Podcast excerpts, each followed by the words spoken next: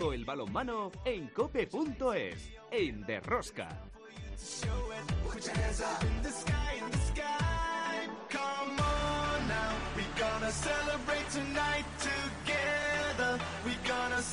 Hola,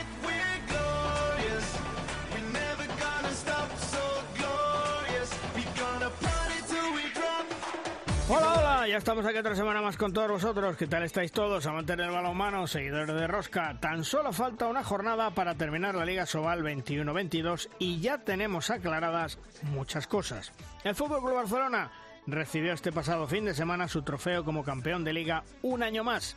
El subcampeonato se decide en la última jornada, bien para Granoller, bien para Vidasoa. El balonmano venidor ya está en Europa y la última plaza será para Cuenca o a lo mejor si hay sorpresa para Logroño. Por abajo, salvado el Puente Genil y Torrelavega. El Atlético Valladolid a la espera de resultados para saber si tiene que jugar el play-out o no. Y el drama se centra en dos ciudades, Santander y Nava.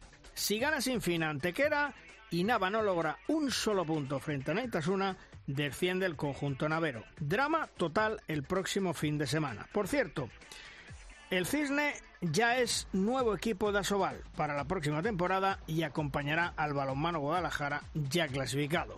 En la Champions League, el Fútbol Club Barcelona se ha clasificado por décima vez para disputar la Final Four en Colonia. Será los días 18 y 19 de junio en el Lanxess Arena. El sorteo de las semifinales se celebrarán mañana martes a las 11 en Colonia. En el bombo, el Kilche de Talan Dusebaev, el Kiel y el Veszprem como posibles rivales del equipo azulgrana.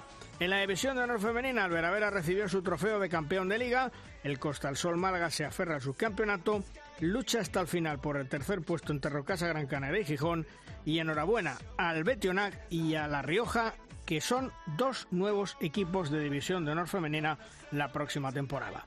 Otra semana más, tenemos muchas cosas que contaros. Os recomiendo no os perdáis ni un solo minuto del programa. El balomano a tope con la cope. ¡Empezamos!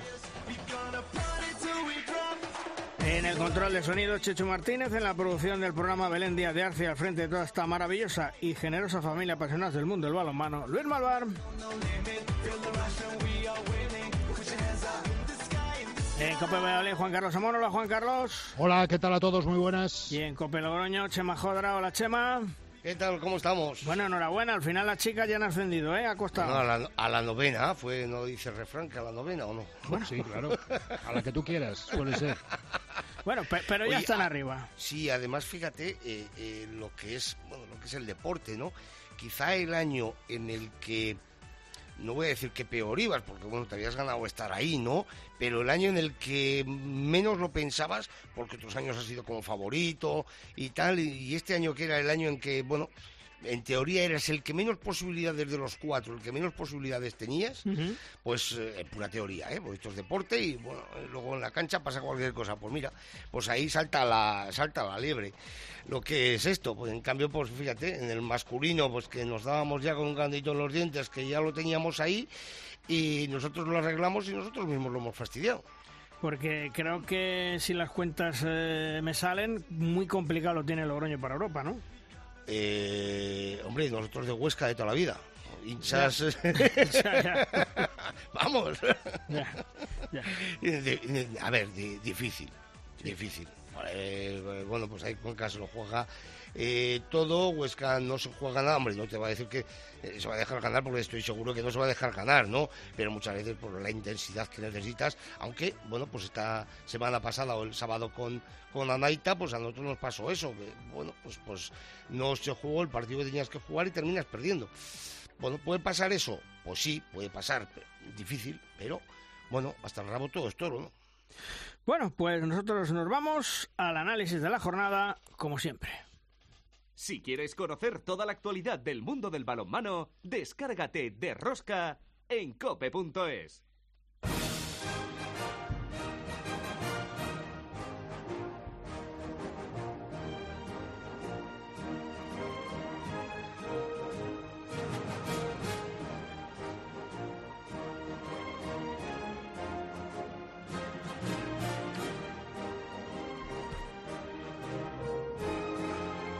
Nos vamos con nuestra primera tertulia, la tertulia de los magníficos. Hoy con dos buenos amigos y, por supuesto, dos excepcionales entrenadores. Víctor García Pillo. Hola, Pillo, ¿qué tal? Muy buenas. Hola, buenos días. Y también Tony García. Hola, Tony. Hola, buenos días.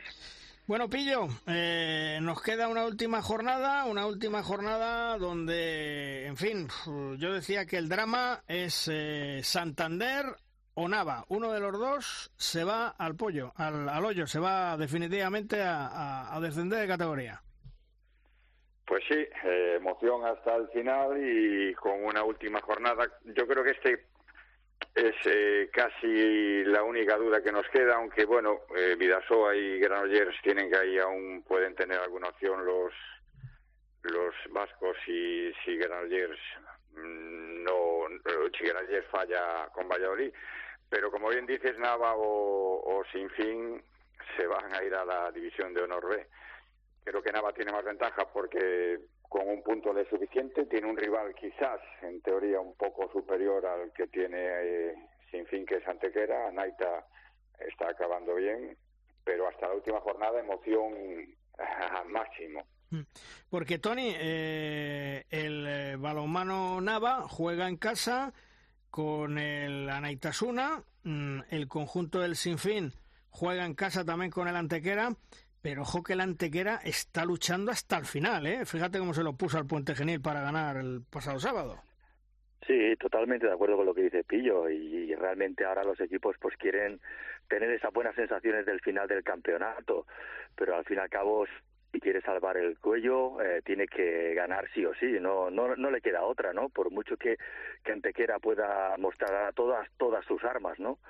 Eh, yo creo que en esta situación, yo creo que sin fin lo veo, lo veo superior pero también es verdad que luego está Nava, como comentáis, eh, también se la juega eh, contra una Naitasuna que está en, en un momento muy dulce y que quiere conseguir un puesto más en la clasificación porque puede. Si Huesca pierde en casa de Cuenca, eh, Araitasuna podría, creo, si no voy errado, creo que podría subir un puesto en la clasificación. Y eso siempre es motivante, eso siempre es de agradecer para, para los jugadores, para el club, eh, que, que los equipos estén hasta el final, ¿no? Y, y que cada equipo, dentro de sus objetivos, pueda poner su, su pequeña guinda al pastel. El otro día, Pillo, me decían, eh, Nava, entrenado por Zupo. En contra, el último partido, Anaitasuna. Uh, con las ganas que le tienen los de Anaitasuna Zupo. No, yo creo que eso...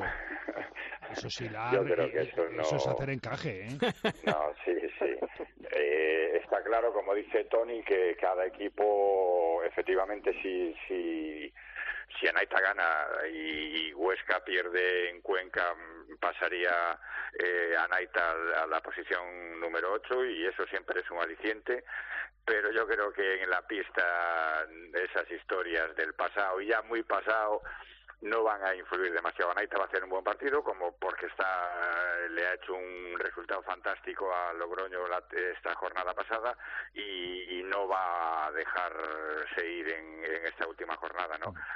Ahí tiene que notarse quizás primero la presión de, del público de Nava, que es un, una cancha complicada y de, que aprieta mucho, y después la tensión del ganar que de la necesidad que tiene Nava, ¿no? Que hay que enfocarla positivamente para que no no presione a los jugadores, pero yo creo que eso le tiene que dar un plus para, para jugar ese partido. Sí, pero pero fijaros qué tal chicos, muy buenos días, que se suele decir que se suele decir que en el, en el deporte eh, al final el que necesita los puntos en el tramo final es el que se los acaba llevando. Fijándonos bien en Valladolid, Nava y Sinfín, que son los tres equipos que más apretados van en ese tramo de la temporada, de los últimos diez puntos, tres Valladolid, dos Nava, tres Sinfín. No se puede decir que ninguno de los tres no estén ahí porque no se lo merezcan, ¿eh? No, yo creo que en una liga regular al final la clasificación es justa, ¿no? Y cada equipo está donde está por sus propios méritos. Pero pero bueno el... Yo creo que Valladolid, si no me fallan las cuentas, yo creo que está librado ya, porque le tiene ganado sí, el a, Ganado, no, no, no, le tiene ganado el general. El particular, el, particular, está empatado. empatado. correcto. Y sería, ahora tiene más 13 Valladolid, o menos, sí, bueno, más 13 con respecto a Nava, pero vamos, mm, pierde por 7 Valladolid, gana por 7 Nava y a tomar vientos la cuenta. Bueno, yo creo que esa es una situación un poco complicada. Bueno, pero, se, pero se puede dar. Sí, sí, efectivamente en deporte puede darse casi todo. Mm. Eh, Tony, eh, al Granoller mm, ya no se le escapa su campeonato, ¿eh? Yo creo que no, yo creo que no. También es verdad que hemos vivido una montaña, una montaña rusa en estas últimas jornadas, pero como tiene que ser, o sea, no es porque Granollers haya bajado un ápice en, en, su intensidad, en su trabajo, en el, en el querer estar ahí delante, sino porque todo el mundo, como muy bien habéis comentado en estas últimas jornadas, se está sacando la cabeza como puede, ¿no? Y los partidos realmente son, eh, pues, a, cara de perro, ¿no? Pero yo estoy convencido que en este último partido, eh, delante de la afición, con la despedida de algunos jugadores, sí que es verdad que hay mucha emotividad porque yo he vivido esa y pero el jugador quiere quiere salir bien en este último partido como he comentado antes y contra Valladolid en el que también eh, bueno eh, entre comillas, comillas, como habéis comentado, ya está fuera de, de, toda situación de, de, bajar. Entonces yo creo que Granollers no se le va a escapar esta situación, lo tiene, lo tiene a tocar y yo creo que es un, es un premio muy, muy grande el que tiene Granollers para la temporada que viene.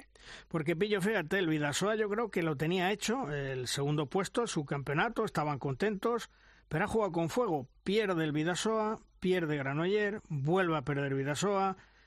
No sé si es que el equipo le ha pillado un bajón y le ha pasado factura a Europa, pero desde luego se les ha ido todo al final de temporada, ¿eh? No, yo creo que lo que demuestra esto es que la Liga Soal eh, es una liga ahora mismo apasionante, ¿no?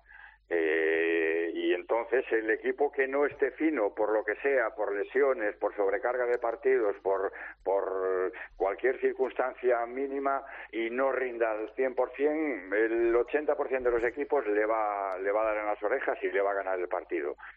Eh, bien es cierto que, que lo tenía mm, relativamente fácil, entre comillas, mejor que Granollers, ¿no? Porque dependía de sí mismo y, haciendo un buen resultado en Huesca, pues llegaría llegaría mejor, en la, mantendría la segunda plaza, ¿no? Pero en cualquier caso, Granollers está haciendo una temporada sensacional y, yo creo que, como decía antes, en un torneo de regularidad, el que está en el puesto que está es porque realmente se lo merece. El que pasito a pasito, y mira que lo pasó mal al principio de temporada, ¿eh? se ha colado en Europa, está jugando fenomenal, el venidor de Fernando Latorre, Tony. Pues sí, la verdad es que con un balonmano muy fresco, eh, yo le tengo mucho cariño a Fernando de la Torre, me gusta su, su movilidad del balón, me gusta su juego eh, de coordinación en, en, la primera línea, su continuidad, ese pase de más. Yo creo que lo pasó muy mal por el tema COVID a principio de temporada, como, como hemos recordado más de una vez. Y cuando ha podido tener una situación eh, normal, regular, y ha podido preparar al equipo, Benidorm, Benidorm es un equipo muy muy bien organizado, eh, que si desde el principio hubiera estado eh, con esa normalidad, yo creo que podía haber estado incluso, poder haber luchado por, con los de adelante. No digo que pudiera, pudiera o pudiese haber quedado eh, en segunda posición, pero sí que podía haber luchado un pelín más con los, con los de adelante. Pero vamos, yo creo que se lleva un premio extraordinario, eh, se lleva pues eso, la guinda de, de su pastel, ¿no? Eh, yo felicitarlos desde aquí a Benidorm porque realmente han hecho una campaña eh, en la que no pintaba nada bien por los problemas que tenían y que realmente la han finalizado pues de, de bueno de bandera mm. Pillo eh, la gran decepción esta temporada entre comillas Logroño y además de León o no bueno, yo creo que Logroño también ha bajado un poquito en esta última jornada, en estas últimas jornadas y, se ha quedado ahí un poco retrasado, rezagado, ¿no? León era más o menos previsible, tuvo muchos altibajos, muy irregular, por todos los problemas de cambio de, tan gran número de jugadores, muy jóvenes. Hablaba yo con Cadenas este, este sábado en Cangas y decía que bueno que tantos jugadores de tantos sitios era difícil de, coordinar y más o menos era previsible, va a quedar en un puesto ahí intermedio, un séptimo puesto que, que, que bueno, podía preverse y quizá Logroño sí tendría que haber estado un poquito más arriba. Yo creo que a Logroño sí que le ha pesado la competición europea, le ha exigido muchísimo, ha tenido muchísimos problemas de lesiones y al final, pues bueno, se ha quedado descolgado ahí a este sexto puesto. Que, que, le, que probablemente le deje fuera de Europa, ¿no? Tony, eh, uno de los equipos revelaciones esta temporada, podemos decir, el Torrelavega, por lo que tenía y lo que tiene. Torrelavega, Cangas, eh, a mí hay equipos que me han gustado muchísimo. Torrelavega ha hecho un balonmano, vuelvo a repetirme, fresco también, eh, con, con muy buena coordinación en, las acciones colectivas, hostia, buena defensa, atreviéndose a presionar. Eh, la verdad es que son equipos que, que en la Liga Sobal han puesto su, su mano encima de la mesa. No digo que hayan dado un golpe, pero sí que han puesto su mano encima de la mesa como diciendo aquí estamos nosotros también, con nuestras posibilidades, con nuestros presupuestos, ah, con nuestra organización del equipo, pero aquí estamos también en, en, la Liga Sobal y cuidado con nosotros, ¿no? Y esto, bueno, lo ha comentado Pillo, ¿no? Y esto nos hace grandes a la, a la Liga Sobal. Es que tenemos una Liga Sobal de, del segundo del segundo puesto hasta el final, eh, increíble, increíble. Entonces, ahora llegamos a la última jornada y hay eh, una situación en la que se puede dar de todo, se puede dar de todo, con lo cual eso te indica, y no volvemos a repetir, pero nos indica que, que nuestra competición está viva, que nuestra competición es fuerte. Y, y al Barça hay que dejarlo eh, eh en su en su presupuesto, hay que dejarlo en su clasificación, porque al fin y al cabo, como como en eh, la Liga Española también necesitamos un representante en Europa. Eh, si el Barça no estuviera tan fuerte porque solo fuera a ganar la Liga Sobal, pues no tendríamos al, Barça clasificado para la Champions o para la Final Four de, que, se va a disputar en junio. Y esto para el balonmano español tampoco sería bueno. Y, Por lo tanto, Tony, y no nos daría puntos para que el quinto fuera Europa. Pues por ejemplo, claro. por ejemplo, ¿sabes? Eh, y lo único que tenemos que hacer los demás lo único que tenemos que hacer los demás es seguir creciendo como están creciendo, poquito a poco, paso a paso, sin estirar más el brazo que, que la manga y, y ir como digo y me repito, pues eh, creciendo y, y, haciendo mejor cada vez las cosas, ¿no? Hmm. Y porque ahora eh, no nos va a salir un Ciudad Real, no va a salir un Atlético Madrid, no va a salir un, un Real Madrid, no sé, yo creo, ¿no? Ojalá, hmm. ojalá saliera, pero no va a salir. Con lo cual, los equipos que están ahí, eh, que están luchando por ser cada vez mejores, yo pienso que eso va a dar una liga cada vez más fuerte, ¿eh? Yo, esa es mi sensación, la verdad. Hmm. Eh, Pillo, mm, Champions League, mañana estamos grabando el lunes, mañana martes, 11 de la mañana, Colonia, sorteo, semifinales, Final Four, Champions League, afortunadamente un año más para el balonmano español, el Fútbol Club Barcelona. Enfrente, en el sorteo, en el bombo, Kilche, Kiel, Vespren, acompañando al Barcelona. ¿A cuál no quieres ver en las semifinales, Pillo? yo, por mi experiencia en la Final Four, yo creo que es un torneo de tapados totalmente, ¿no? Entonces ponerse a elegir entre esos tres eh, es una temeridad. Lo que sí está claro es que el primer gran éxito de Ortega, en una temporada muy complicada para él, muy por, por causas ajenas al propio Ortega, que, la cierra de momento con el mínimo exigible, que es eh, la Liga, por supuesto, y estar en la final en la Final Four con más dudas, con más atrancos que años anteriores, pero al final el mismo resultado y después la Final Four son dos partidos que tienes que estar súper centrados, que no puedes eh, dejar ningún resquicio de duda porque cualquiera de los tres equipos eh, te puede te puede ganar. ¿Y tú, Tony, a cuál no quieres ver? Ya, pues opino igual que, que Pillo, y habiendo vivido las, creo que las tres o las cuatro últimas eh, ediciones con, con TV3, con Sport 3 en directo, es un espectáculo y es verdad que cualquier equipo de este es el equipo que va a ganar, nada, nunca gana. El equipo que, que va a ganar nunca, nunca gana, ¿no? Eh, entonces, eh, como dijo Ariño esta semana después de jugar contra el Flensburg, dice, nuestro objetivo era eh, llegar a la Final Four, ya hemos llegado, nuestro equipo ha, ha cambiado y ahora nos toca ganar la Final Four. Dice, ¿contra quién quieres jugar? Dice, me da igual, queremos ganar la Final Four, con lo cual hay que ganar dos partidos. Y esa es la situación, porque ahora ponerte a elegir a quién escoges, a Talán, coges al Kiel, coges al Vespren, no puedes escoger a nadie. Tienes que ganar dos partidos y ser campeón y ya está, no, no hay más. Yo ahí estoy muy, muy compillo porque ese fin de semana es eh, totalmente especial para el balonmano, ya no para los jugadores, que lo es evidentemente, sino para todo el mundo que se acerca o que todo el mundo que lo ve, porque es algo, bueno, para mí, ¿eh? para mí como balonmanista es algo extraordinario vivir eso. Yo no voy a decir una cosa, Pillo, eh, Tony, yo al que no quiero ver, porque es que no me fío de ellos ni un pelo en semifinales, al Kiel, al conjunto alemán, os lo digo así de claro. bueno, es el actual campeón, ¿no? Porque, chicos, eh, 2007 yo lo tengo muy guardado, ¿eh? Ya. Sí, sí, y, y después que el, un porcentaje altísimo del aforo del, del Lancet va, va a ser alemán. Claro. Con lo cual, el- con toda la incidencia que tiene eso en el juego, aunque no sean muy beligerantes, sí van a apretar y, y pueden condicionar un poquito el, el partido, ¿no? Hombre, y además recordar que eh, los alemanes llevan, mm, si no me corregís, creo que tres años llevaban sin estar en la Final Four. Sí. O sea, que cuidadito, cuidadito.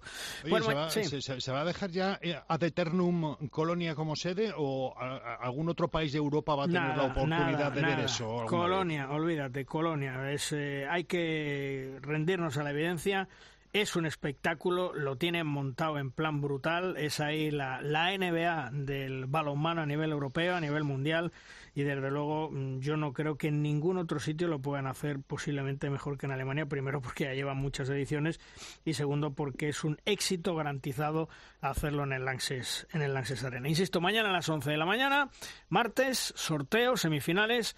Mucha suerte para el Fútbol Club Barcelona. Pillo, gracias por estar con nosotros. Un abrazo. Un abrazo fuerte a todos. Tony, lo mismo. Gracias por estar con nosotros. Un fuerte abrazo. Hasta luego. Venga, abrazo.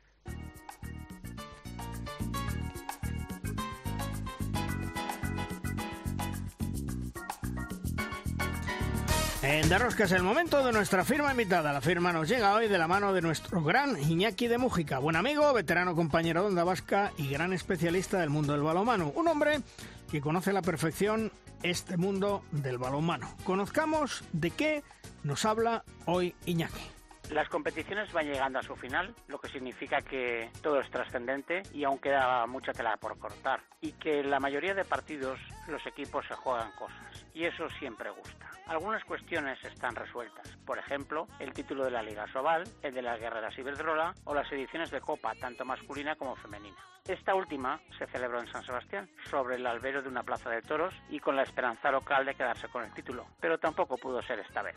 Aparece la famosa maldición, aquella que sentencia a los equipos que organizan el torneo en la ciudad en la que compiten. Hubo partidos en los que llegaron a juntarse 3.000 espectadores, que acudieron desde muchos lugares, convencidos la mayoría de que el conjunto guipuzcoano, favorito, eh, podría conseguir el título, cosa que no sucede desde 2019. En un partido terremoto, las jugadoras del Guardés dinamitaron las opciones locales, al tiempo que ganaban un puesto en la final. Si quitamos la edición del año 2020, la afectada por la pandemia, en la que el balonmano Málaga consiguió su título en el Laurín de la Torre, el club organizador no logra el título desde principios del siglo, cuando Ferrobús Mislata, Amadeo Tortajada, hacía historia en la Eliana. Han pasado 20 años desde entonces. Queda siempre, eso sí, el reconocimiento del trabajo bien hecho, los aplausos a la organización que se esmera para que cada torneo salga redondo. Ese placet colectivo no es suficiente. Ningún hecho le iba a servir al Veravera para el ejercicio del disgusto, aunque luego haya renovado su condición de campeona de liga. Este mal que parece endémico no afecta al torneo masculino, porque ahí está el Barça que arrasa por donde pasa. Lleva ganando trofeos sin parar. Las últimas nueve ediciones las han sacado adelante en distintos escenarios, ninguno catalán, pero casi casi da lo mismo, porque paso a paso el conjunto blaugrana está muy por delante de sus rivales. Los que le siguen en la liga se conforman con mantenerse en puestos de privilegio y disputar competiciones europeas. A la misma hora en la que el Guardés sorprendía el Veravera, en una semifinal de la Copa de la Reina, en Artalecu, Liga Sobal, se partían el cobre Vidasoy y Granollers, que mantienen un pulso pulso espectacular. Es decir, que en 20 kilómetros se jugaron dos partidos trascendentes que prácticamente llevaron entre unos y otros 5.000 espectadores a las gradas. Aficionados que disfrutaban con un balonmano de entrega y compromiso, en el que los pequeños detalles resolvieron los muy emocionantes partidos. Cuando la alta competición aflora, la respuesta se nota las taquillas, asunto que viene de largo en el tiempo. Si te esmeras en promocionar los torneos, si las plantillas son de calidad, si cada encuentro es un ejercicio de pasión, la situación es atractiva y cautivadora. El problema es que los recursos no permiten dispendios, ni tampoco echar cohetes. Esto es algo que también viene de largo, pero por si acaso, será bueno traerlos preparados por si queda algún título por celebrar.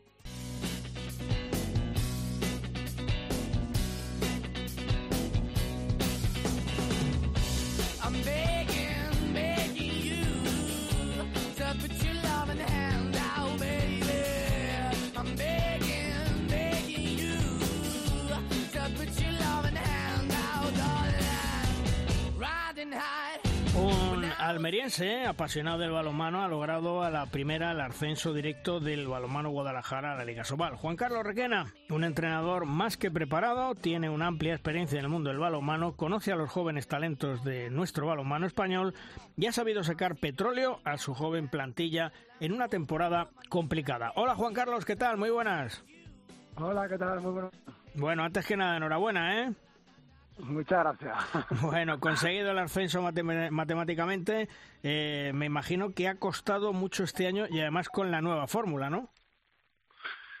Sí, lo comentaba ya en, varias, en varios sitios, es que si la gente nos, nos dice o nos plantea el junio del año pasado, cuando descendimos y se nos fue el 80% de la plantilla, que hoy vamos a estar en estas circunstancias, pues nadie se lo hubiese creído ha costado ha costado mucho costó mucho encontrar jugadores en un mercado en junio ya prácticamente cerrado de, Asobal y, de Plata tirando de gente de primera nacional algún extranjero. Y bueno eh, nosotros nuestro objetivo era un proyecto a medio plazo intentar meternos en el grupo de arriba para no pasar problemas el primer año pero poco a poco hemos ido compitiendo cada vez mejor. Yo creo que hemos sido un grupo muy equilibrado, no teníamos tampoco eh, grandes jugadores, pero creo que hemos hecho un grandísimo grupo. Oye, con el paso atrás que se dio eh, con el descenso, ¿se han mejorado cosas en el club como se pretendía? Yo creo que sí. Yo creo que es verdad que eh, debido a las circunstancias de la pandemia, el abandono del público del pabellón por, motivos ajenos, el desasosiego un poco que ocurre cuando dejas de luchar por a lo mejor por unos objetivos muy claros y cuando baja plata y volvemos a tener esa, esa comunión con la afición, eh, los resultados van saliendo y la gente se va animando. Una ciudad como Guadalajara que vive el deporte pero que no tiene tampoco eh, grandes equipos en, en altas competiciones, pues yo creo que al final todo todo sumó y la gente se fue animando. Nosotros desde nuestra parte y también de la directiva se hizo un, un plan para intentar conectar a, la gran cantera que tenemos, más de 400 niños aquí, con, con el equipo, con el primer equipo y la verdad es que al final ha salido todo muy bien. El grupo del Guadalajara este año tenía mimbres para ascender desde el principio, un equipo la verdad joven, 21 años y que ha competido muy bien, ¿no? Sí, bueno, yo creo que nadie daba un duro por nosotros al principio de liga. Eh, me refiero con respecto a ser favoritos para ascender. Es verdad que veníamos de bajar de Asobal, pero claro, cambiando toda la plantilla, teniendo 21 años de media con gente de Primera Nacional, no de primera no salíamos en las quinielas, donde había grandes equipos pues como Alicante, pues como Burgos, en fin, grandes plantillas que hay en Plata con, con altos presupuestos. Pero bueno, eh, creo que nosotros hemos luchado con lo que teníamos y poco a poco nos lo hemos ido, nos lo hemos ido creyendo y bueno, ahí están los resultados. Porque la verdad, eh, Juan Carlos, cogiste un equipo deshecho, lo has levantado. ¿La fórmula cuál ha sido? Bueno, lo, primero y más importante en un deporte de, equipo es que es hacer grupo. O sea, al final es fundamental que, que, la gente confíe la una en la otra y que confíe en el plan, que trabaje en el día a día, porque al final, bueno, los resultados no dependen al 100% de ti, lo que depende de ti es prepararte para, para ser tu mejor versión y bueno, ese era un poco el discurso partido a partido y es verdad que no hemos tenido lesiones de larga duración que no nos han lastrado, que son importantes y unido a factores de, de, suerte en algunos momentos, como ese golpe franco directo de Tito contra, contra Alicante. Bueno, al final un poquito de todo. Por ejemplo, jugar contra el Barça B allí en Barcelona y que el Barça B pues no tenga sus jugadores porque el Barça de primer equipo jugaba competición internacional el miércoles, miércoles o miércoles, jueves. Bueno, un poco de los factores que se han ido alineando para que nosotros, cumpliendo nuestro papel, que era competir cada partido, pues se diesen esas opciones para poder ascender. Mm. Tú compaginas eh, tu trabajo con tu puesto de educación física en secundaria en un colegio. Mm, supongo que el año que viene mm, a lo mejor se te complica un poco más. Eh, facilidades te darán, seguro, ¿no? Ah, sí, yo soy profe aquí en Guadalajara en un instituto de secundaria y compagino por las tardes y, soy padre de una niña de, de, un año, nada fácil conciliar todo eso. El año que viene se complicarán mucho más las cosas, pero bueno, al final son, son desafíos que, que nos ayudan a crecer. Seguro que, que costará muchísimo, pero sé que, que de todo vamos a poner un poquito para poder sacar esto adelante. Hmm. Eh, ¿Se ha recuperado eh, el pabellón llenarlo otra vez? ¿Lo habéis conseguido? Sí, bueno, yo creo que a raíz de los últimos partidos, Cisne, Burgos y luego toda la segunda fase, la gente se ha ido animando. Creo que el, club ha entendido que lo importante es la masa social. Eh, se han sacado, bueno, pues, abonos muy baratos de cara a poder llenar el pabellón y enganchar a la gente. Y ahora pues falta lo más difícil que es consolidar a, esa masa social y que y sacar ahora eh, que la gente está un poco caliente no que tiene ganas de venir pues sacar abonos a precios populares que nos permita tener una masa social importante el año que viene. Eso te iba a decir porque eh, cuando uno está en Asobal pues evidentemente la gente va a los pabellones, el apoyo de la ciudad, quieren ver a los grandes equipos, pero cuando uno está luchando por ascender a Sobal, mmm, complicado el, llenar las gradas y me imagino que eso lo habéis notado, ¿no? Muchísimo, muchísimo. La temporada pasada ya en Asobal sufrimos la falta de, de, nuestra afición, jugando partidos pues, a, eh, campo vacío, pista vacía, sin, sin aficionados, como fue el Barça en casa y bueno, hay muchos, ¿no? Y lo hemos notado muchísimo y la gente, pues empezábamos el partido yo creo que ganando 1-0, o sea, son muy importantes la afición, sobre todo los partidos en casa. De hecho, si ves los resultados en la segunda fase contra los equipos, con todos los equipos hemos hecho 18 de 18 en casa. El único equipo que ha ganado todo en casa es que en casa era muy muy difícil competirnos porque al final parecía que teníamos más gasolina pues un poco gracias gracias a todos, ¿no? Gracias a la afición, jugar en casa, que no tienen que no tengas viaje. Eh, has tenido eh, un equipo joven, lo decíamos antes, 21 años. La mayoría de los jugadores no ha vivido estar en un pabellón lleno, me imagino. Eh, ¿Eso ha sido un plus más para ello, una motivación más? Claro, yo, yo, yo no sabía un poco cómo encararlo en el sentido de que eh, la gente tan tan joven no sabe cómo va a reaccionar ante la presión que supone jugar en casa ante tanto público. Pero todo lo contrario, yo creo que la gente eh, nos ha animado mucho y, los jugadores jóvenes han visto que, que, tenían que devolverle a la afición eh, ese apoyo y lo han dado todo y la verdad es que no se han achantado y me han sorprendido mucho cómo han competido. Esperemos que el año que viene los que renueven pues tengan la, misma capacidad de, no sufrir esa presión, ¿no? Eh, Juan Carlos, ¿qué tal? Un saludo desde Valladolid y muchísimas felicidades por, la temporada. Eh, yo, yo, quería eh, hacerte un par de preguntas o tres. La primera de ellas, mm, sois y volvéis a ser el máximo exponente del deporte de equipo en Guadalajara. No hay otro, otro conjunto de deporte de pista que, esté a vuestro nivel. Eso es una responsabilidad añadida con el, bueno, con el fin de, llevar el nombre de la localidad por toda España de nuevo. Sí, sí, por supuesto. O sea, llevar a, a esta ciudad a lo más alto es un orgullo y una grandísima responsabilidad y lo haremos con la mayor de las dignidades y con el mayor honor que, que, podamos. Estamos muy orgullosos de poder representar a la ciudad y, lo daremos todo. Mm, hablabas antes de, de la profunda cantera que tiene eh, vuestro club, hablabas creo eh, de más de 400 chavales que están practicando deporte de base allí en Guadalajara. Eh, ¿Esto puede ser un incentivo para que 40, mm, 50 de ellos más que no estén decididos todavía qué deporte hacer el año que viene se, se decidan por el balonmano? Sin duda, bueno, esperemos. Ahí estamos nosotros que tenemos que hacer un poco de escaparate para que para que la gente se anime a practicar este deporte. Es verdad que el club como, como tal, a campeonatos de España de categoría base, pues no llega mucho, así que bueno, el siguiente pasito que queremos dar y ser más ambiciosos es mejorar a nivel de, competitividad y poder llevar a, los equipos también a, fases finales, intersectores de campeonatos de España, que es uno de nuestros, de nuestros grandes retos, además de sumar niños en las escuelas, por supuesto. Y eh, la brecha de juego entre la División de Honor eh, Plata y la Liga Sobal. Antes era mm, casi casi un abismo. Ahora parece que esa brecha se ha estrechado un poquito, ¿no? Que cualquier equipo de la parte alta de la División de Honor Plata le puede perfectamente competir, y hablo con vistas a la promoción, eh, a cualquier equipo de Asobal que no, que no tenga el día. Yo, yo creo que sí. Eh, bueno, hablando el otro día con mi amigo Moza, me, bueno, tiene la experiencia ya de subir con un equipo de, de, plata y renovar casi toda la plantilla y me daba un poco los consejos, también como, como Moyano, de, de, lo que debería de, de hacer, de, la hoja de ruta, ¿no? Pero sí, sí, estoy de acuerdo en que creo que puede, puede que sea Alicante, ¿no? El equipo que, que quede tercero y que vaya a jugar la promoción, dado que Sagunto perdió otro día. Yo creo que Alicante ganando en casa Zarau lo tiene y Alicante es un equipo con potencial enorme, ¿no? Con jugadores como Mateo Novais, como Fleutzmann, eh, como David Jiménez, como Juan de Juan de Linares, gran, de gran portería también. Le va a plantar cara a quien quede en, tercero por la cola en Asobal, no me cabe duda. Eh, Juan Carlos, el aspecto psicológico con los jugadores ha sido tu gran baza, la baza que has sabido jugar. Bueno, mm, mi carácter y mi experiencia como docente me permite eh, tratar con los jugadores de otra manera. También soy un entrenador joven.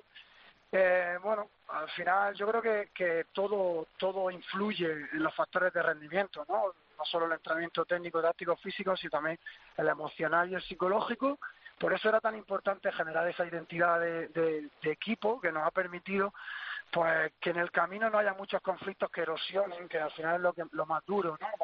para, un equipo así, ¿no? esos pequeños conflictos que te van minando y que van haciendo que el camino se haga muy cuesta arriba. Nosotros al revés, se nos ha hecho muy cuesta abajo. Yo creo que la gente se ha ido animando, se ha ido viniendo arriba. Eh, y, casi nadie, prácticamente nadie, ha restado en la plantilla y eso es de agradecer. Ahora viene, eh, como te decía antes mi compañero Juan Carlos, eh, el reto de hacer un equipo para Sobal. ¿Se conservará la base del equipo de este año o va a haber muchos cambios? Sí, sí, no, no. Nosotros siempre con los pies en el suelo, eh, agradecer a los jugadores todo lo que han dado esta temporada, intentaremos renovar eh, todo lo que podamos, más, del 80% seguro, incluso más.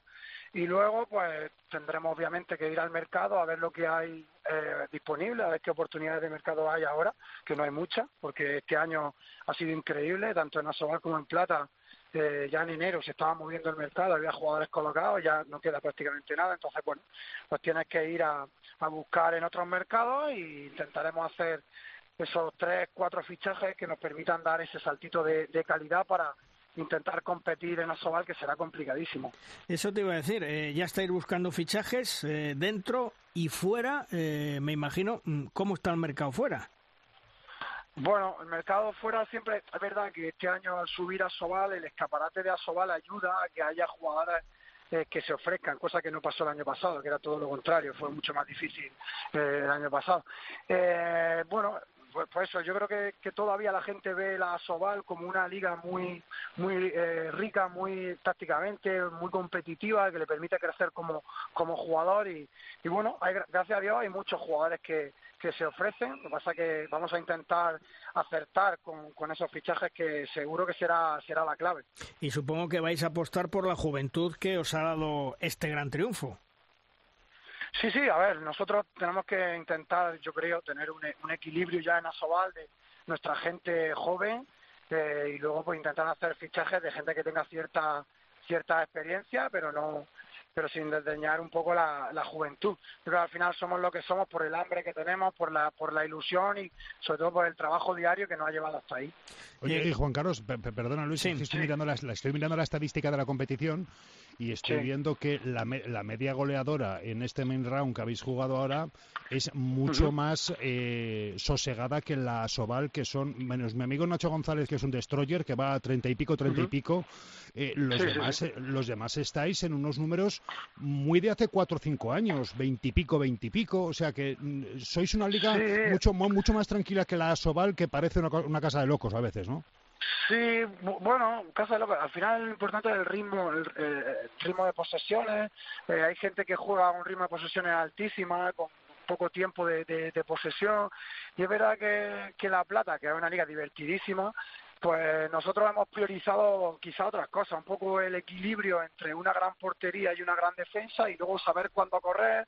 Y nosotros, nuestro, el 30% de los goles que hemos marcado este año han sido de contraataque, lo que no se puede decir que no, que no corramos o no hagamos goles de contraataque, pero sí que creo que hemos sido un equipo muy equilibrado en todas nuestras fases de juego, tanto en defensa, repliegue, contraataque y luego ataque posicional. El balonmano Guadalajara, Juan Carlos, eh, presupuesto bajo, que sea competitivo, atraer la afición al pabellón el próximo año, pero para eso eh, se necesita ayuda económica y patrocinadores. ¿Los vais a tener? Sí, esperemos. El club está trabajando. Al final, pues, eh, yo creo que, que lo, han hecho muy bien en estos últimos partidos, con, con la fiesta que hicimos el otro día.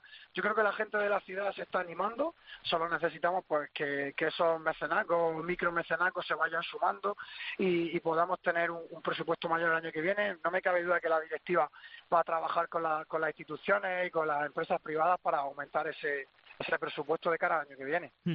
Solo te quedan unos flecos para seguir una temporada más, ¿es así?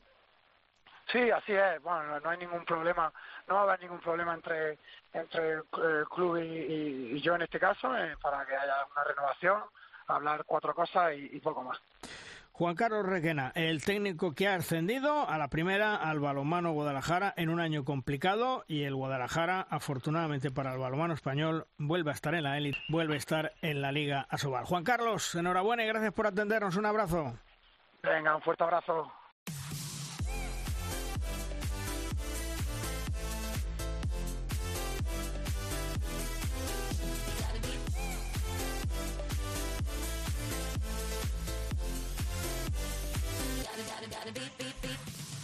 Uno de los mejores intermediarios en el mundo del balonmano, si no el mejor, es nuestro Marcel Pagliota. El mercado de fichajes está en pleno movimiento de cara a la próxima temporada, aunque ya desde hace meses se están produciendo movimientos interesantes en toda Europa, tanto de jugadores como de entrenadores. De todo ello, vamos a charlar con el gran Marcel Pagliota. Hola Marcel, ¿qué tal? Muy buenas. Hola, ¿qué tal? Buenos días. ¿Qué tal estáis? Bueno, oye, ¿cómo está el mercado de jugadores de cara a la próxima temporada? ¿Más movido que otras veces? ¿Ha influido la pandemia?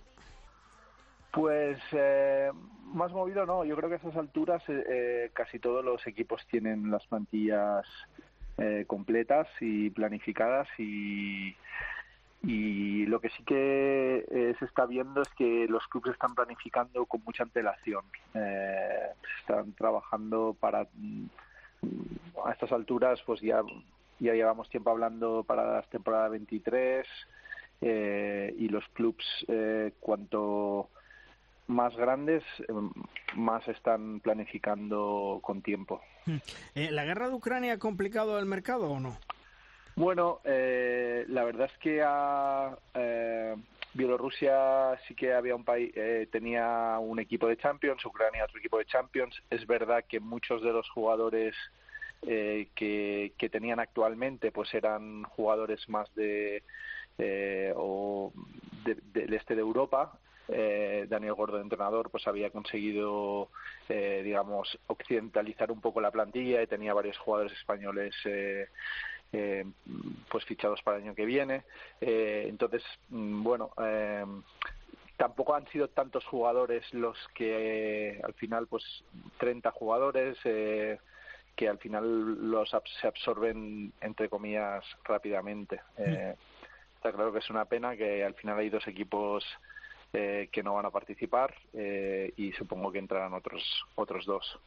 Marcel, eh, cuando un jugador va a fichar por un equipo, aparte evidentemente del sueldo, ¿suele pedir algo especial o, son muy normalitos? ¿En qué sentido? Bueno, todo el mundo tenemos nuestras circunstancias personales. A veces, pues, si viajas con, con familia, pues, mm, pues te interesa tener información de los colegios, pues eh, hay veces que si las esposas también quieren trabajar, pues se informan de las posibilidades, eh, pero bueno, en principio siempre la prioridad es eh, el tema deportivo y, y, el tema salarial, ¿no? Que, pero, pero en general, al final somos personas y todo el mundo tenemos nuestras circunstancias personales, entonces tampoco el balonmano la gente es bastante normal, no, no hay grandes divas. y, de nuestra Liga Sobal, Marcel, eh, ¿sigue siendo un puente de jugadores para grandes ligas en Europa? Es decir, ¿los grandes jugadores de momento ni se plantean venir a la Liga Sobal? Es que por ahora económicamente es inviable. Eh, parece como eh, que quizá a partir del 1 de, de julio va a haber la posibilidad de que, os está hablando de que la liga vaya a ser profesional y que los clubes tengan la posibilidad de, de, ser sociedades. Entonces eso mm, a medio plazo o, podría facilitar que algún club eh, pudiera incrementar sus presupuestos, pero ahora mismo eh, no sé cuál es el presupuesto eh, medio de Asobal, pero pero dista mucho de los eh, hay jugadores de Champions que ganan más que, que la mayoría de presupuestos de, la liga. Entonces ahora mismo no, no, es, no es el objetivo de la liga, sino yo creo que poco a poco ha sido estabilizarse, ir, ir eh, siendo capaces de atraer jóvenes jugadores que, que, que luego pueden jugar en, mejores ligas o mejores clubs y, y, poco a poco ir creciendo. Eso es un poco, yo creo que ese trabajo sí que se está haciendo y, y cada vez hay más jugadores que están dando el salto.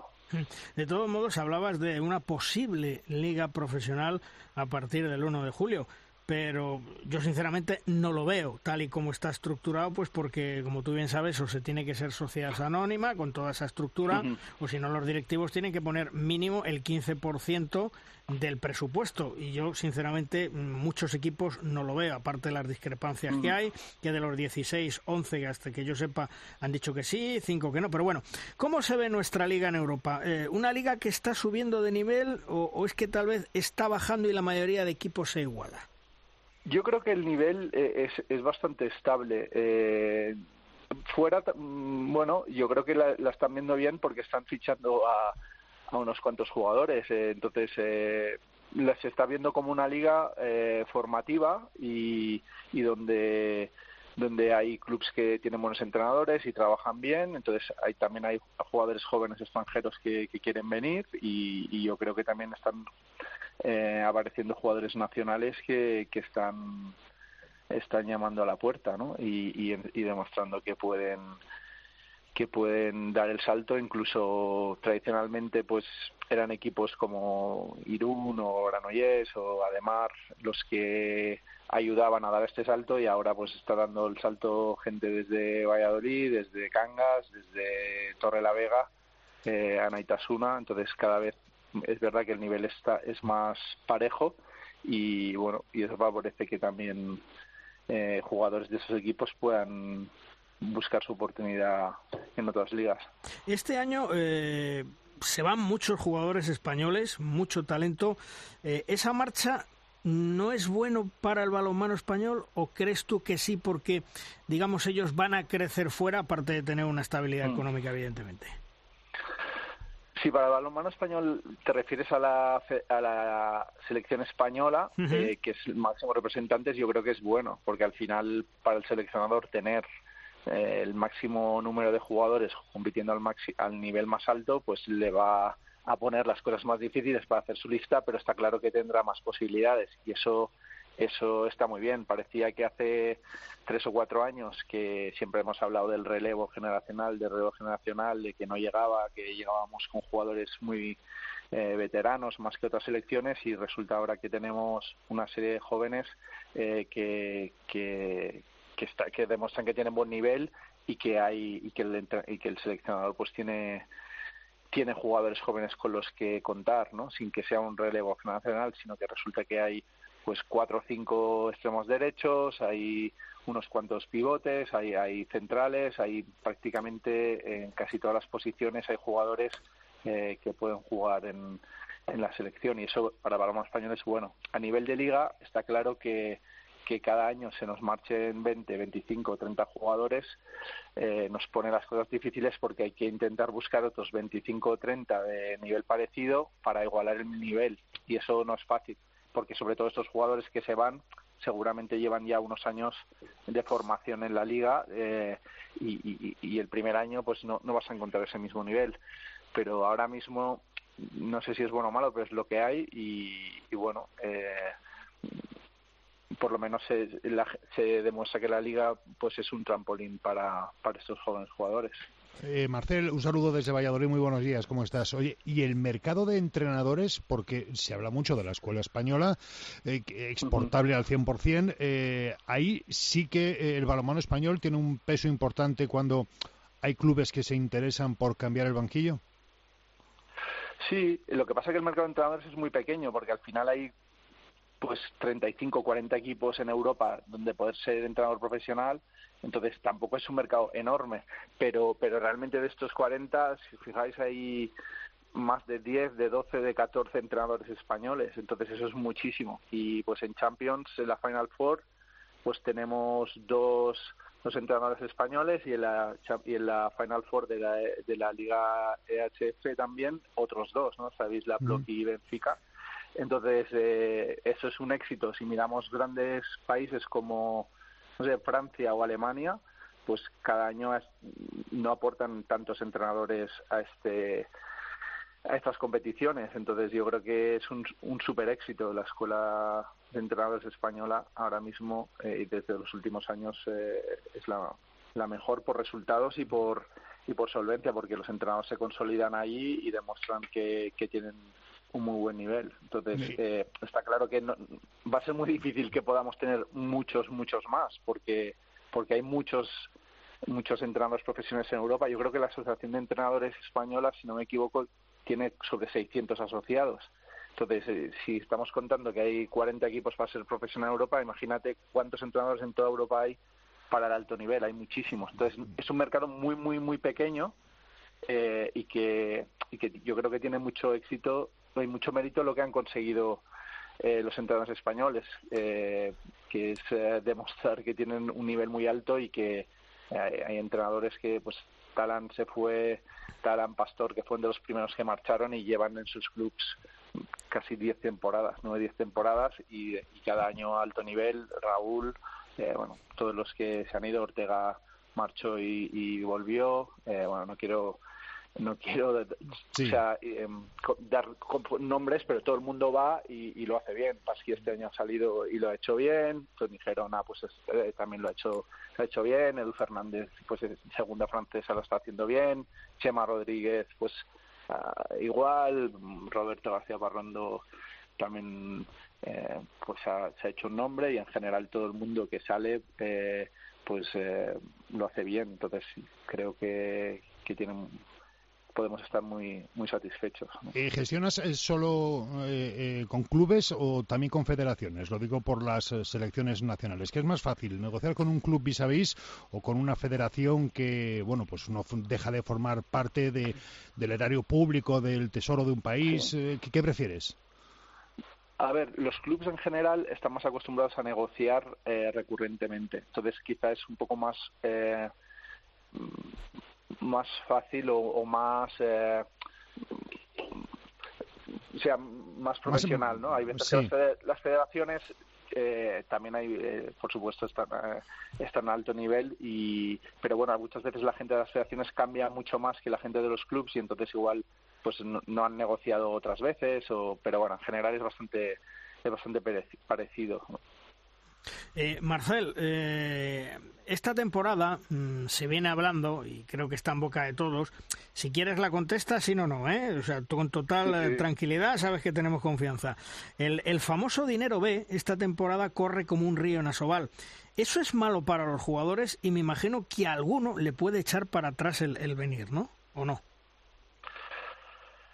Ah, a ver, yo, yo desde luego eh, con los, con los eh, entrenadores que, y jugadores que yo trabajo, no, no, nosotros no, no, nunca no estamos trabajando en eso. Yo desconozco si eh, cualquier trabajador en cualquier sector, todo el mundo querrá cotizar su, su contrato de trabajo y, tener cubierta su seguridad social y, y, no asumir ningún tipo de riesgos cuando, cuando en un en unas ligas profesionales te lo están ofreciendo y en, un club, en una empresa profesional te lo está ofreciendo. Cuando tú eres camarero, pues siendo un sitio te dicen, oye, te voy a pagar mal, pues yo entiendo que siempre vas a preferir eh, trabajar en, un sitio donde te paguen bien, que tengas tu cotización, eso, eso es evidente.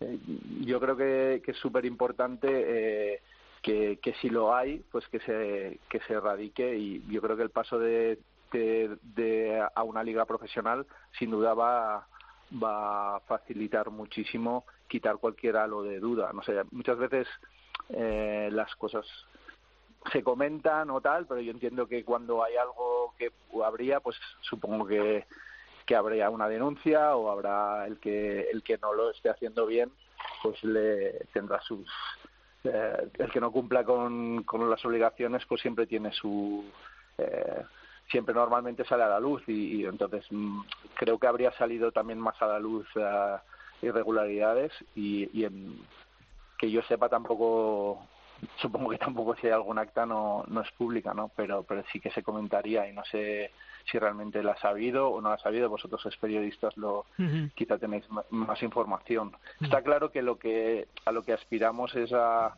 a un balonmano eh, lo más profesional posible y, del máximo nivel posible. Eso todo, eh, lo que pasa que, que, bueno, pues el balonmano es un deporte pequeño, tiene sus dificultades y tiene, que buscar su nicho en, el país, intentar eh, ver si somos capaces de, de, alcanzar los niveles de profesionalización que, que tienen otros en otros países.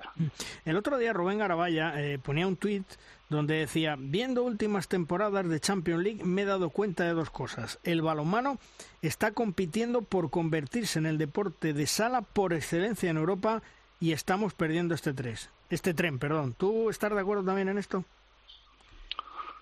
Eh, supongo que se refería a que lo estamos perdiendo en España, ¿no? Sí, eh, sí. A ver, yo llevo muchos años eh, pensando que más que, quejarnos un poco de si perdemos los trenes, muchas veces hemos hablado, ¿no? Eh, yo y todos los demás, de hemos perdido ese tren o no estamos haciendo esto. O sea, lo importante es ver y hacer un plan para ver cómo queremos estar dentro de 10 años, no de cuántos trenes hemos perdido, ¿no? Entonces, seguramente en Europa el balonmano está está creciendo y, y mientras haya un buen producto siempre vamos a tener la, la, la opción de subirnos a ese tren, ¿no? La pena sería si, si se estuviera desvaneciendo eh, a nivel europeo, por ejemplo, ¿no? Entonces diríamos, ostras, eh, realmente eh, en España pues cada vez tiene menos peso y fuera pues también. Entonces yo creo que si fuera tiene peso, tenemos que intentar eh, coger ese tren otra vez, ¿no? Pues que los y, y se basa tanto en un trabajo de los clubes como en un trabajo de las federaciones que que me consta que se quiere hacer y todo, pues eh, eh, para que haya participantes, en, o sea, que los niños jueguen en los colegios y que las familias les interese ir a los pabellones y sobre todo que la gente esté dispuesta a pagar algo por ir a ver un partido de balonmano, porque el problema es que en Europa pues la gente está dispuesta a pagar 50 euros para ir a ver un partido de balonmano o 30 o 70 para una entrada y aquí hay veces que la regalan a 5 euros y la gente no va. Entonces dices, ostras, eh, eh, si hasta que no solo hacer una liga profesional y cambiar la forma jurídica, sino ser capaces de que el balonmano sea un entretenimiento, sea una transmisión de valores y que haya empresas que quieran asociar su marca al balonmano, ¿no? Eh, es un poco es un camino que, que estamos recorriendo todos los que estamos en el en el balonmano eh, tanto de base como de élite, como las federaciones como los clubs y, y, creo que sinceramente yo creo que a nivel profesional el hecho de, de que haya la posibilidad de la forma jurídica puede ayudar. Eh, por lo menos va a ser un cambio en los últimos 40 años que no ha habido, ¿no? Entonces, el decir, bueno, lo veo difícil, yo también lo veo difícil, ¿no? Como tú comentabas, pero es seguro que en otros países lo han hecho. Luego, si no hay esta posibilidad, no digo que sea obligatorio, ¿no? Pero si hay la posibilidad, quizá, pues de los 16 equipos de Asobal, resulta que hay tres que, pueden dar un paso. Pues por lo menos habrá tres. Ahora mismo, con esta forma jurídica de asociación deportiva, es muy difícil, porque los clubes no tienen capital, no, no son de nadie, eh, no tienen activos, entonces es muy, muy difícil eh, eh, generar muchos más recursos de los que tienen. Llevan ya muchos años y, es difícil, sobre todo porque pasan por la derecha y por la izquierda. La competencia de, del balonmano en, en Santander no es eh, el balonmano Nava, es pues el, la Copa América, el automovilismo, el fin de, el pádel, o sea, realmente hay que competir con entretenimiento, no solo eh, entonces hay que generar al, eh, un producto que tanto a nivel de base que a los niños les interese y a las familias les parezca formativo y que merece la pena eh, y, y, a las empresas pues que, eso no es una cosa de corto plazo pero a, a cinco o diez años vista pues que, que sea un evento, pues como puede ser un europeo o un mundial cuando hemos organizado en España, pues que tiene su repercusión y tiene su, su, nicho, como puede ser el Open de tenis de la Mutua de Madrid, pues en, en Madrid no había esta tradición y ahora resulta que es un evento fenomenal, pues hay que intentar ver el balonmano qué nicho puede encontrar para que pueda tener dentro del deporte que somos y, de, y del nivel que tenemos, pues nuestro nicho de mercado y capacidad de generar recursos, ¿no? Un poco superior a la, que es actual y poco a poco ir, haciéndolo. Marcel, perdona, perdona que te interrumpa. Eh, esos tres de 16 que has dicho que estarían ahora mismo capacitados para dar el paso al profesionalismo, ¿es un suponer, un decir, una hipótesis o es más o menos algo con base? Es una hipótesis. Ah, no, yo lo digo, o sea, yo lo que digo es que igual que, o sea, no es lo mismo ir a pedir, ahora mismo los clubs eh, en general las, las directivas trabajan todos eh, como amateurs, dedicando su tiempo libre a un club y busca y a través de sus contactos o sea, buscan empresas que ayuden al club, ¿no? Échanos una mano, o sea, y al final pues un patrocinador pues te da 3.000 euros, te da 5.000, uno bueno pues te da 50.000, pones su nombre ahí en una valla y eso es el patrocinio en balonmano ahora mismo, ¿no? Y tenemos que intentar ser capaces que los patrocinadores, no es lo mismo pues ir a decir a un patrocinador, oye, ayúdame al club y ponme 50.000 euros al año, que intentar montar un proyecto y buscar cinco o seis patrocinadores que, por ejemplo, sean dueños de una parte del club o de la totalidad del club y que ellos mismos hayan un proyecto empresarial, ¿no? Eh, es, es, un, es, un, es un formato diferente y, y más parecido a... O sea, seguramente hace 30 años, si dijéramos que el Villarreal en fútbol eh, habría conseguido lo que ha conseguido, nos parecería disparatado. Y dirías, pero ¿cómo Villarreal si no, no es Madrid o Barcelona o no es Bilbao? ¿Cómo va a mm. tener un proyecto de este nivel? Bueno, pues en Villarreal resulta que hay un señor que hace un proyecto empresarial de fútbol yo no sé cuánto vale el Villarreal en dinero. Si dijeran que el Chelsea valía 5.000 millones, eh, eh, yo no sé cuánto vale, pero seguro que vale algo, ¿no? Eso que han hecho ahí y, sobre todo se puede vender a alguien que te lo compre. Un club de balonmano por mucho que lo hagas bien, no vale nada porque no se puede vender. En cambio, si haces el mismo proyecto eh, eh, empresarialmente, estamos hablando de otro nivel, desde luego, el, fútbol, el balonmano es fútbol, pero, pero seguramente en, pues en un pueblo pequeño, igual tres entrenadores eh, pueden hacer una, pequeño, una pequeña sociedad para tener a 600 niños jugando y ellos mismos se pueden generar tres puestos de trabajo o, diez con monitores y tal que ganen un sueldo igual que un club de pádel o un, o un, o un gimnasio de judo o un gimnasio de gimnasia rítmica que hay, ¿no? Pues ya hay 10 puestos de trabajo que antes no había, ¿no? Porque, pues, eh, y, y pues en otro equipo, pues habrá un señor Domingo Díaz de Meda, ojalá que volvieran muchos, que quiera hacer un proyecto empresarial y tenga una quiera invertir más en balonmano. ¿no? Está claro que, por ejemplo, en Europa eh, los proyectos que más funcionan son los que hay eh, muchos patrocinadores ¿no? y, varios propietarios, no solo uno, ¿no? porque al final te, genera más estabilidad el tener muchos pequeños patrocinadores o muchos pequeños, algunos medianos y unos cuantos grandes, pero, pero bueno, yo creo que es la, la vía natural. Del sector público dinero no va a llegar porque no tiene sentido eh, que con la deuda pública que hay eh, llegue dinero al deporte profesional, no tiene sentido. Para eso está la federación que canaliza los fondos para la base. Pues el sector privado, que en teoría es el que tiene que ser capaz de generar esos fondos para la liga profesional. Y si no somos capaces, pues entonces sí que diremos, oye, pues el balonmano no interesa en España, esto no vale ni sociedad, ni club, ni nada, porque realmente no hay interés. Pues puede pasar en Italia y en Inglaterra no hay interés para el balonmano. Pues puede ser que nosotros tampoco, a nosotros tampoco nos interesa el fútbol gaélico en España.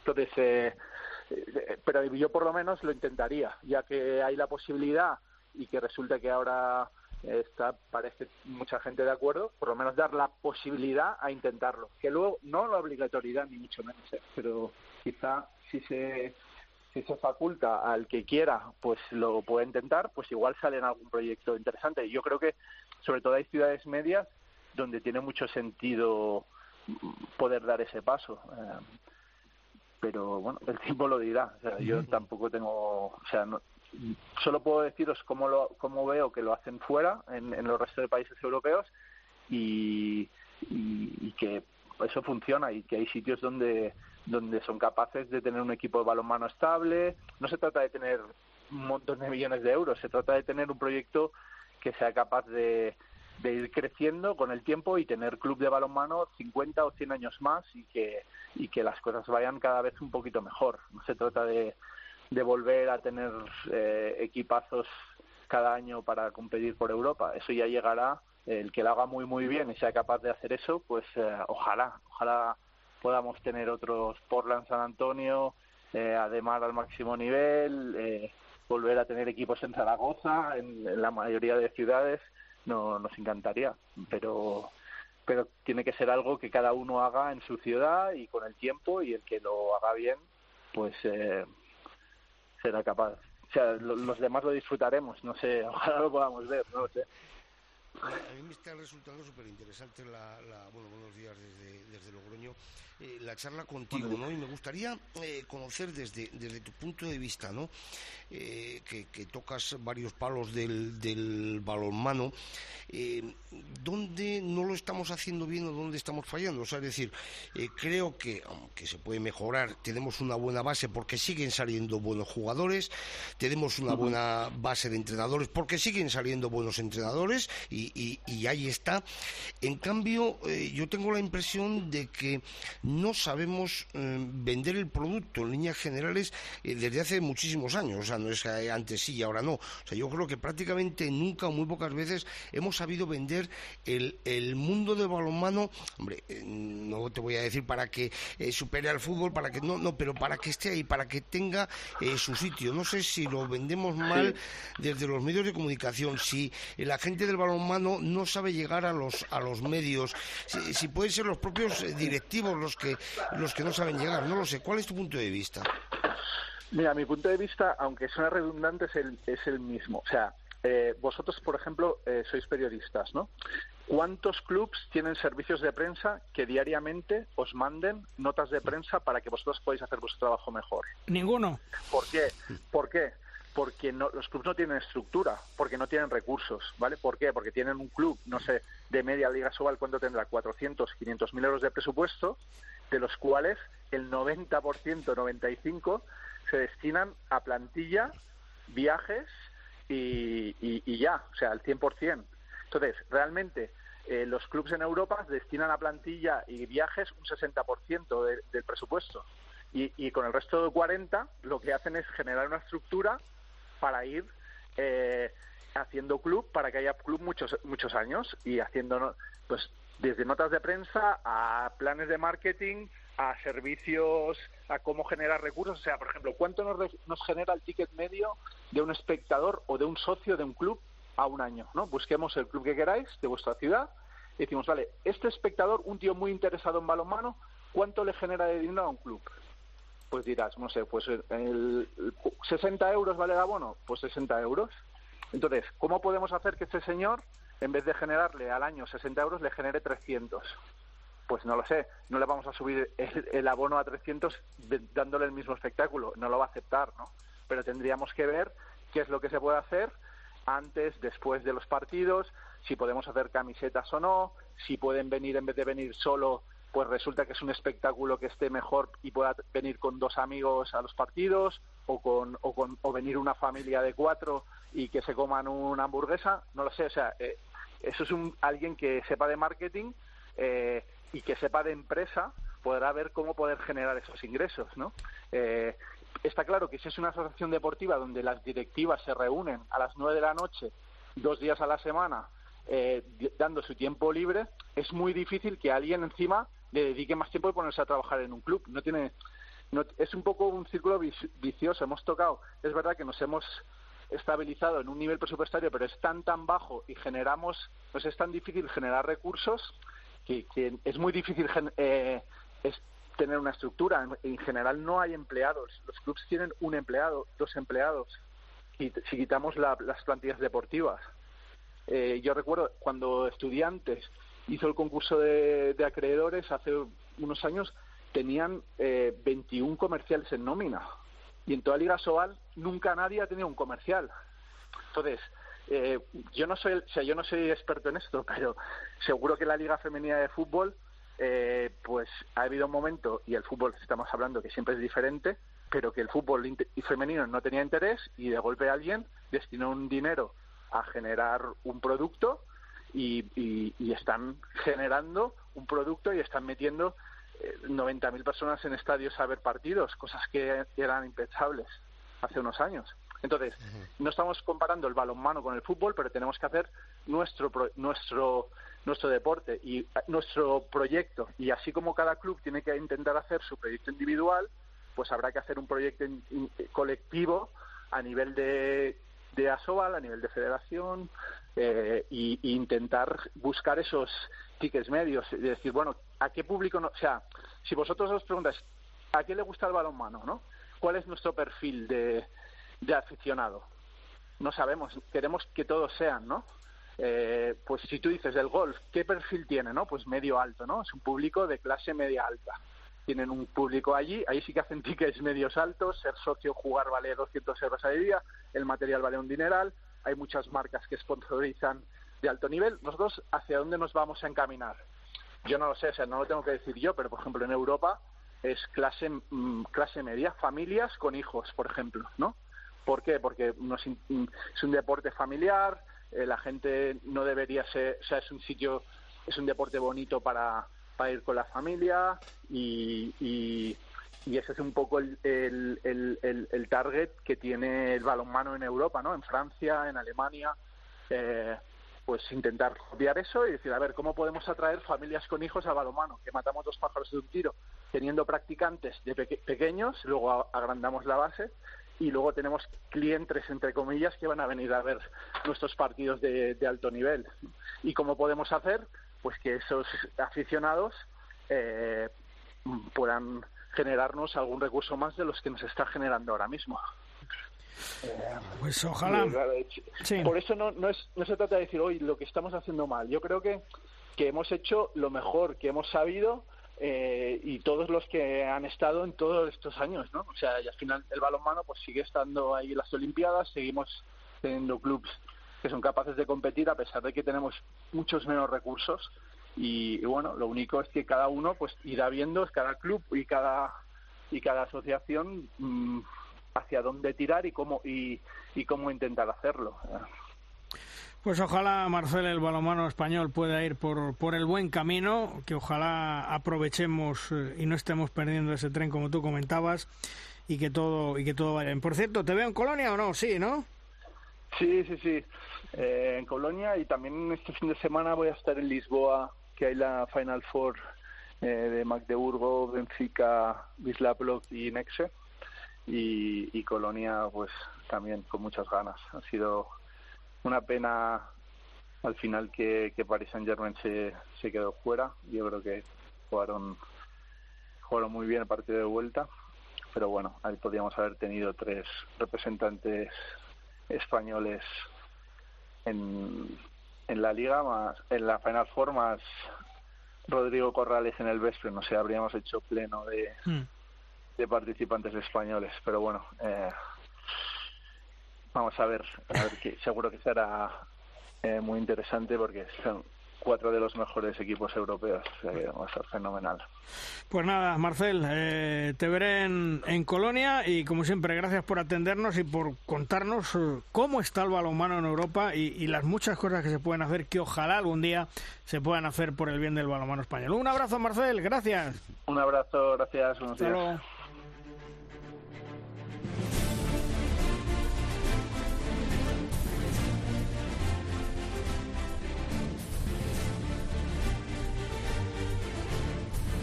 En De Rosca llega nuestro tiempo de debate.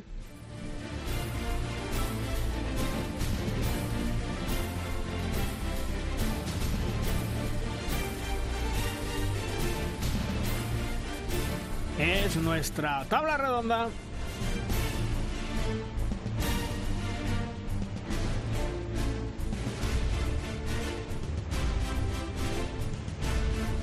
Una tabla redonda que en el día de hoy cuenta con Paula San Esteban de Pasión Balonmano. Hola Paula, ¿qué tal? Muy buenas. Muy buenas. Bueno, eh, mañana sorteo de semifinales de la Final Four. Yo decía antes, afortunadamente el Barcelona, otra vez para el balonmano español, se mete, nos da puntitos. ¿A quién no te quieres ver en esas semifinales? ¿Kilche, Kiel, Bezpren? ¿Quién no le quieres ver, Paula? Al Kilche, evidentemente es al, al que no me gustaría que le tocara con el, con el Barça en esa semifinal, porque yo creo que Talan viene fuerte. ¿Y el Kiel no te da miedo? ¿Un equipo alemán en Alemania después de tres años que llevan sin jugar? Eh, también me da su respeto con Domago y Dunia a los mandos, pero yo creo que es peor Talán, ¿eh? Yo creo, para mí. Bueno, ¿y, Juan Carlos y Chema tienen favorito para esas semifinales o no? Mira, llegados a este punto, yo creo que da igual. Es hmm. decir, eh, da exactamente igual. Veo muy complicado, muy complicado que al Barça le toque el kill en semifinales, porque yo soy de los que siguen pensando que eh, hay bolas que pesan más que otras. Y yo creo que mm, la final soñada para la organización y para la EHF precisamente sería un Barça kill pero a mí lo que realmente me sorprende es que entre el sorteo y la competición haya 20 días de, decalaje. Mm, ¿Cómo van a trabajar los equipos 20 días, como en el caso del Barça? Bueno, tiene la Copa Sobal. Que yo no sé si... el torneo la galleta. Sí, que yo, yo, yo, no sé si le va a suponer, rodaje le va a suponer y mantener la actividad, ¿no? Sí, sí, sí, sí. A mí me parece que está muy desplazada en el calendario la liga de la Final Four este año, porque yo considero esa competición pues como el final de fiesta de todas las ligas europeas. Mira, vamos a ver, te voy a contar una cosa que no lo he contado hace mucho tiempo. Eh, una, una Copa Sobal eh, en los últimos años se disputó, se celebró porque que no se iba a celebrar, ¿eh? porque el Barcelona dijo que lo necesitaba para que eh, estuviera el equipo en forma y estuvieran preparados para Final Four. Bueno, pues puede ser el caso. ¿Eh? Puede ser el caso en esta, en esta ocasión, pero ya digo que me parece que hay muchísimas fechas de diferencia entre el final de la liga y la Final Four. El que no quiera ver la Copa Sobal se va a olvidar de lo de la Final, de lo de la Final Four. Mm. Yo creo que ahora mismo, pero bueno, respondiendo a la pregunta que, que hacías, a mí es que me parece que Vespren tiene que ir a morder en semifinales porque es su partido. Kielce tiene una estructura tremenda y tiene un entrenador como la Copa de un Pino y Kiel juega en casa. Mm, a mí me parece que nos va a tocar Kielche o, o ¿Y tú, Chema?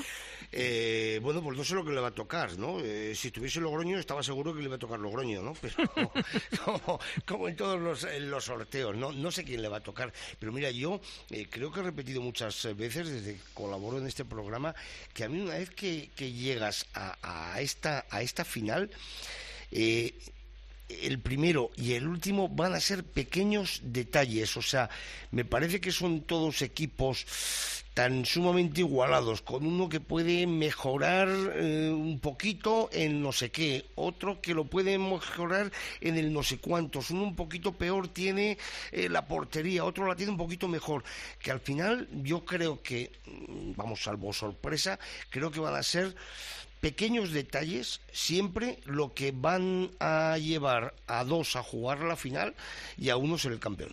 También se incorpora con nosotros Pablo Barrantes de Cope Huesca. Hola, Pablo.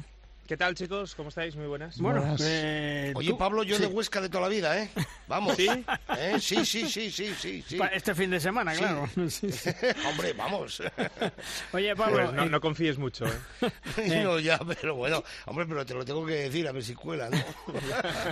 estábamos hablando de quién no queremos para el Barça en semifinales de la Final Four. ¿Tú a quién no quieres ver? Bueno, yo creo que, como estabais comentando, está todo bastante igualado, ¿no? Mm, pues que no me atrevería a decir... Eh, es que no lo sé yo. Yo creo que esta vez el Barcelona tengo un pálpito de, que toca. Sí, este, pero, pero ¿sabes por qué puede tocar, Pablo? Por lo que hemos hablado en alguna ocasión. Porque no va de favorito. Claro, por eso. Sí, sí. Claro, claro. O sea, ese es el pálpito que tienes tú, sí. Eh, eh, también le toca una alegría, ¿no? Porque a la casa en general, al Barcelona, hmm. después del el baloncesto, quedarse en semifinales, perder la Champions femenina, yo creo que la alegría este año la va a dar el, la sección de balonmano, mírate tú. Ojalá, ya se la ha dado el fútbol sala, ¿eh? También, también. A lo mejor está cubierto, a lo mejor está cubierto el cupo ya. También. de alegrías. Y el, y, el, y el, hockey hielo me parece que también ha dado. Por, cierto, antes la hablábamos con Marcel Pagliota, lo hemos hablado otros días en otros programas. Eh, Paula, ¿qué te parece que a Sobal le pida al Consejo Superior de Deportes ser ya liga profesional antes del 30 de junio? Ay, es que me, me muero, me muero. Me muero porque es que no tienen estructura para ser profesionales. Es que no la tienen. Por mucho que lo pidan y por mucho que quieran, eh, es que no hay respaldo. Eh, los clubs que lo aprueben están locos, están locos a día de hoy por, por los presupuestos que se maneja en el balonmano, ¿eh? no es por otra cosa. Y recordemos que si pasas a ser profesional y tú desciendes como, como pasó en Valladolid, que desapareces, la deuda continúa. Eh, estamos locos. Primero que hagan una buena estructura. Me da igual que se llame Asobal, que se llame Lerele, me da igual. Pero primero tener una buena estructura para poder decir quiero ser profesional. Digo yo, ¿eh? Hmm. ¿Y, tú, para ello tiene que ir unido a unos eh, ingresos más elevados y, más estables. Porque, eh, Pablo, eh, para profesionalizar el balonmano, que sea liga profesional, hay dos vías. O sociedades anónimas deportivas o que los directivos paguen, pongan el 15% del presupuesto del club. ¿Tú eso lo ves? No, no, no no lo veo. En la mayoría de los casos es un trabajo altruista, es un, un, amor al deporte que si encima corre riesgo el patrimonio personal de muchos de, estos directivos, que aun con todo, mm, en, ocasiones, dependiendo del club, lo están haciendo. ¿eh? Eh, pues, avalando. No sé, yo, yo lo veo realmente complicado por esa vía y por la de la sociedad anónima deportiva eh, pues hay muchos riesgos, muchos riesgos que hemos visto en otros deportes. Eh, es lo que insisto, eh, para llegar a ese punto de que el, sea atractivo y sea un buen fin el profesionalizar este deporte, tiene que garantizar unos ingresos mm, o, tener cierta estabilidad y un peso que ahora mismo no tiene. Yo creo pero Pablo, ¿tú, tú, ves a los equipos ahora mismo que quieren ser a Eh, renunciando al dinero público? No, no. Claro, posible. Es, es, lo, primero que tienes que sacar de la ecuación. Claro. Mm. No, no, sin, dinero, sin dinero, público no existiría, menos el Barça, yo creo que no existiría ninguno. Paula. Te digo yo que, es que del dinero público no, no pueden prescindir, precisamente por eso, porque muchos de los clubs, por decirte, eh, vamos a quitar al Barça, lo que ha dicho Pablo, todos los demás, el, entre el 70 y el 75% de su presupuesto viene de ayudas públicas. ¿eh? Sí, pero es que, pues hay, hay, algunos que incluso tienen un patrocinio eh, institucional llevando bueno pues el eslogan de la comunidad autónoma o de la provincia en cuestión como nombre comercial. Hablo de Liga Sobal y hablo de División de Norbe, que, que, esa es otra.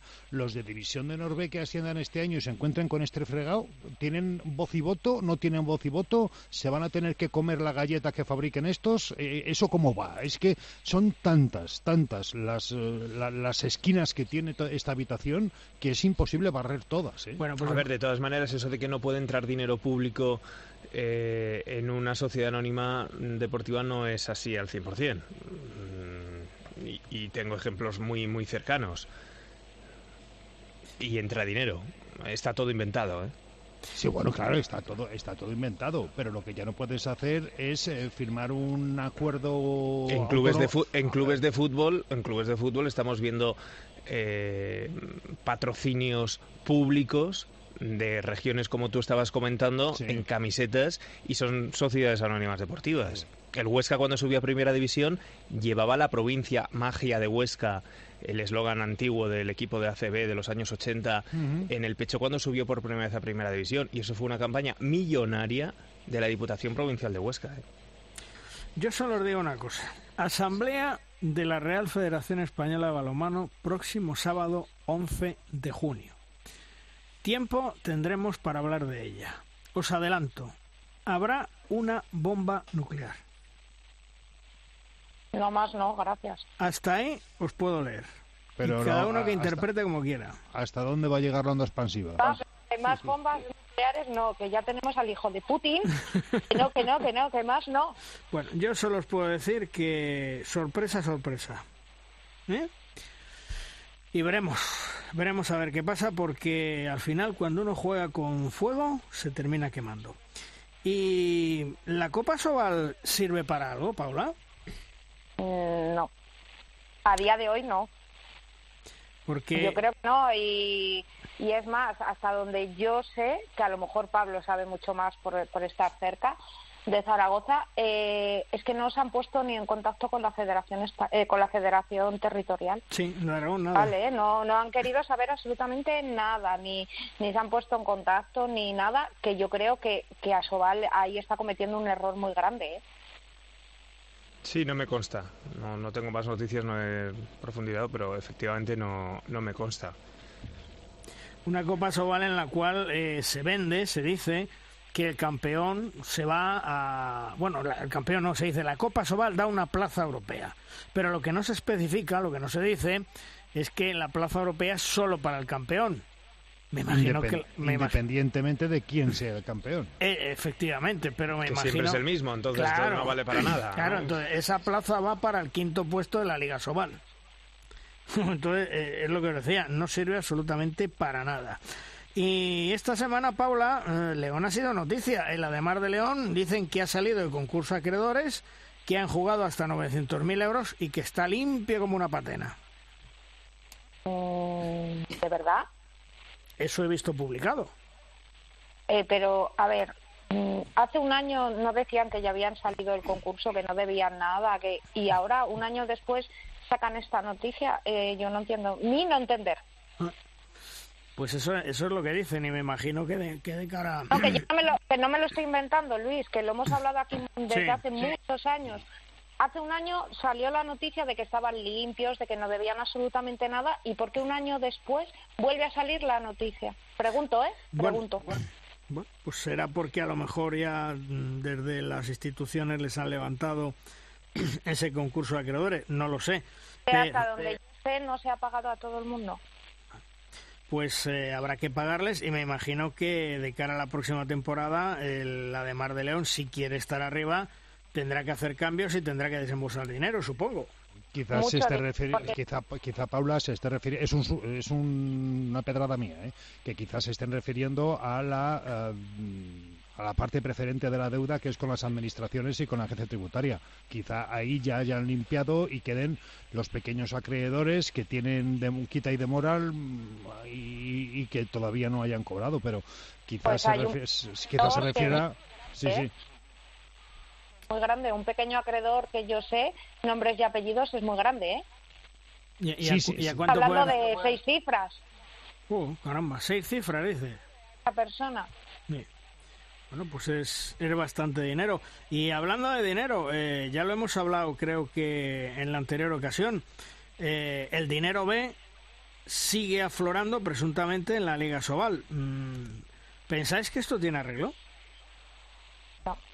A día, a, día de, a día de hoy, como eh, nadie meta mano de una forma seria, eh, no, no, no, tiene, no tiene arreglo. Y, si se genera la liga profesional como ellos quieren, pues va a tener que tener arreglo sí o sí, porque eso va a estar muy, muy auditado. Pero mm, el problema no es de quien lo pide, el problema es de quien lo da. Efectivamente, efectivamente, porque yo creo que eso es jugar mm, haciendo trampas eh, y no están todos los equipos en igualdad de condiciones. No, eso no. sé cómo lo veis, ¿no, Pablo? Que es muy difícil de, controlar, salvo que realmente quieran hacerlo. Y metan la mano en profundidad en el balonmano y en otras disciplinas que va desde las categorías base. ¿eh? A muchos monitores se les paga en B, muchos de, cualquier disciplina. ¿eh? O sea, eh, esto, esto es un mal que en su día, no sé si recordáis, se dijo que se iba a meter mano al tema de, pues eso, entrenadores de, chavales. Mm. y, y me consta que no se ha hecho y que la mayoría siguen cobrando en B. Esto es parecido, pero a la su vez es difícil de controlar. Es muy difícil de controlar porque mm, tú me dirás. Eh, si al final hay una parte en A y luego eh, le prometes mm, el alquiler más no sé qué, más no sé cuántos por otro lado. Pero bueno, mm, es que esto es, esto desde luego es muy antiguo, ¿no? Lo de controlar el, dinero en B. me sorprende que todavía eh, en un deporte como el balonmano en una liga como la Soval sigue existiendo con, con esta, digamos... Impunidad. Sí, sí, no sé. Sí, pero, pero Pablo... Que, que, todos estemos al corriente de qué pasa, vaya, sí, ¿no? Sí, sí, quizá, sí, quizá lo, lo, feo, lo feo, por decirlo de alguna manera, no es que un club pague en B a un jugador parte de sus emolumentos. Si quizá lo feo es cómo consigue un club generar el dinero B que eso es lo que a mí me gustaría, bueno, a mí me gustaría saberlo por muchas otras cosas, llámame loco, pero que a mí, me, no sé, me llama mucho la atención cómo clubes que son eh, entidades eh, sin ánimo de lucro son capaces de generar dinero B. Pues mira, por, por el bar del pabellón, por ejemplo. A, ver, a ver quién controla eso, ¿no? Ya, pero tendrás que pagar a unos proveedores que te administren eh, los artículos que luego vendes en el bar. No sé, es que a mí, es, lo que realmente me llama la atención, como clubes que son clubes deportivos, no sociedades anónimas, eh, consiguen generar dentro de sus exiguos presupuestos dinero B. Yo solo os puedo decir una cosa. Esta, esta semana me comentaban, o mejor dicho, la semana pasada me comentaban que hay un club de medio pelo, no de los gordos, que, que está negociando mm, con un jugador y le ha ofrecido para la próxima campaña 30.000 euros netos. Quiere decir, en B, quiere decir que si hubiera que pagar seguridad social, etcétera, etcétera, se plantaría en 45.000 euros lo que le cuesta ese jugador. Un equipo que puede tener a lo mejor 500, 450, 550, no más de presupuesto. Imaginaros. ¿Eh? No, pero lo que tiene que tener en cuenta ese jugador es que cuando eh, se retire y tenga que eh, presentar sus cotizaciones a la seguridad social, eh, que, que, esos 30.000 euros no van a aparecer. Con lo cual también es contraproducente para él a largo plazo. Si solo miramos el corto plazo, bueno, pues es que tenemos la cabeza que tenemos, ¿no? Bueno, y depende de pues, si lo cobras o no lo cobras, ¿eh? claro, es que luego, luego, luego reclama y si te toca ir al Fogasa, mm, búscate las habichuelas. Por eso, por eso, por eso te digo. Porque el Fogasa no tiene conocimiento de, ese, de esa remuneración. O de esa deuda, en este caso, vamos. Oye, eh... Es de locos, ¿eh? Os estoy escuchando y parece que estamos en el, en el año 88. Pero, pero si es que el, el problema, Pablo, eh, lo hemos comentado en muchas ocasiones y yo lo he dicho el primero y no me escondo. El problema ahora mismo del balonmano español son los directivos que tienen. Los directivos que tenemos.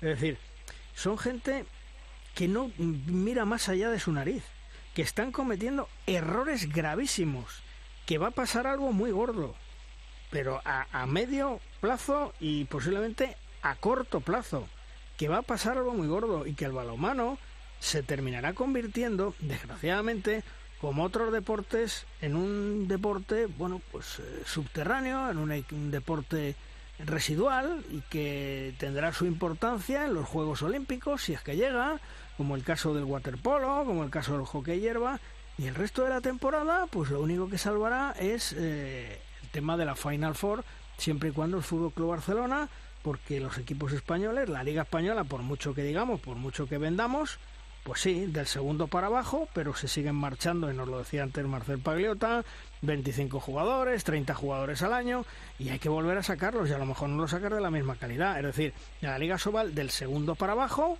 se está igualando, sí, pero se está igualando yo creo porque se está perdiendo calidad, porque la gente buena que sale, la gente, gente joven que sale, se marcha. Esa es mi opinión, no sé cómo lo veis. Mira, Luis, eh, yo llevo colaborando creo que es eh, cuatro años en este programa, cuatro o cinco años. Sí.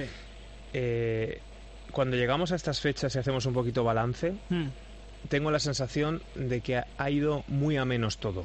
Que, cada, que cada año la liga que tenemos es menor, que cada año los problemas son mayores, que los dirigentes, mm, como tú dices, no están a la altura ojo, si me escuchan desde Huesca, que es mm. una excepción y, lo sabéis todos. Y me consta, y me consta que tenéis un presidente chapó, con los pies en el suelo, ¿eh? Exacto, aquí no se ha gastado un euro más, aquí se ha competido con un Huesca en primera división en fútbol sorprendentemente y, se ha aguantado el tirón y, muy bien. O sea, Huesca es una excepción, pero bueno, todos leemos y vemos y, os escucho eh, semana a semana. A mí me da la sensación de un progresivo lento, pero eh, progresivo... Mm, Deterioro, diríamos.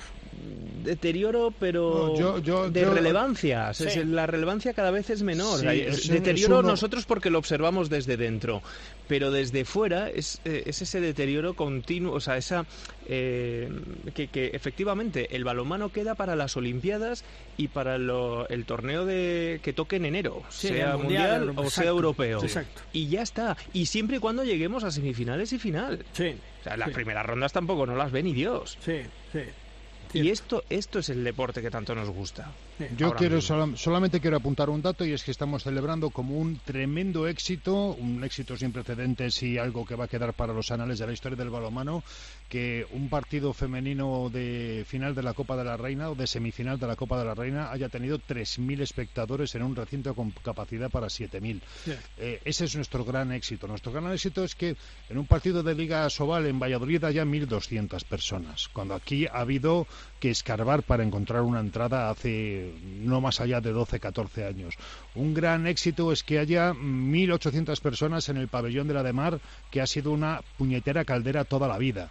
Eh, esos son nuestros actuales éxitos.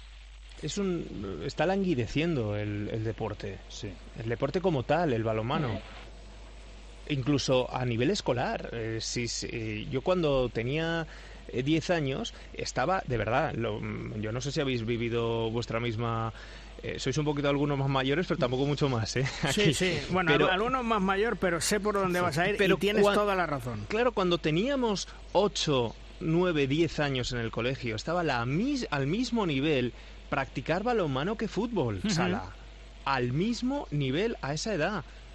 En los campeonatos escolares, jugar a balonmano, llevarte un trofeo, estaba eh, a, nivel escolar a esas edades también visto como o, más que, que, los, eh, que las otras disciplinas. Ahora el balonmano no juega nadie.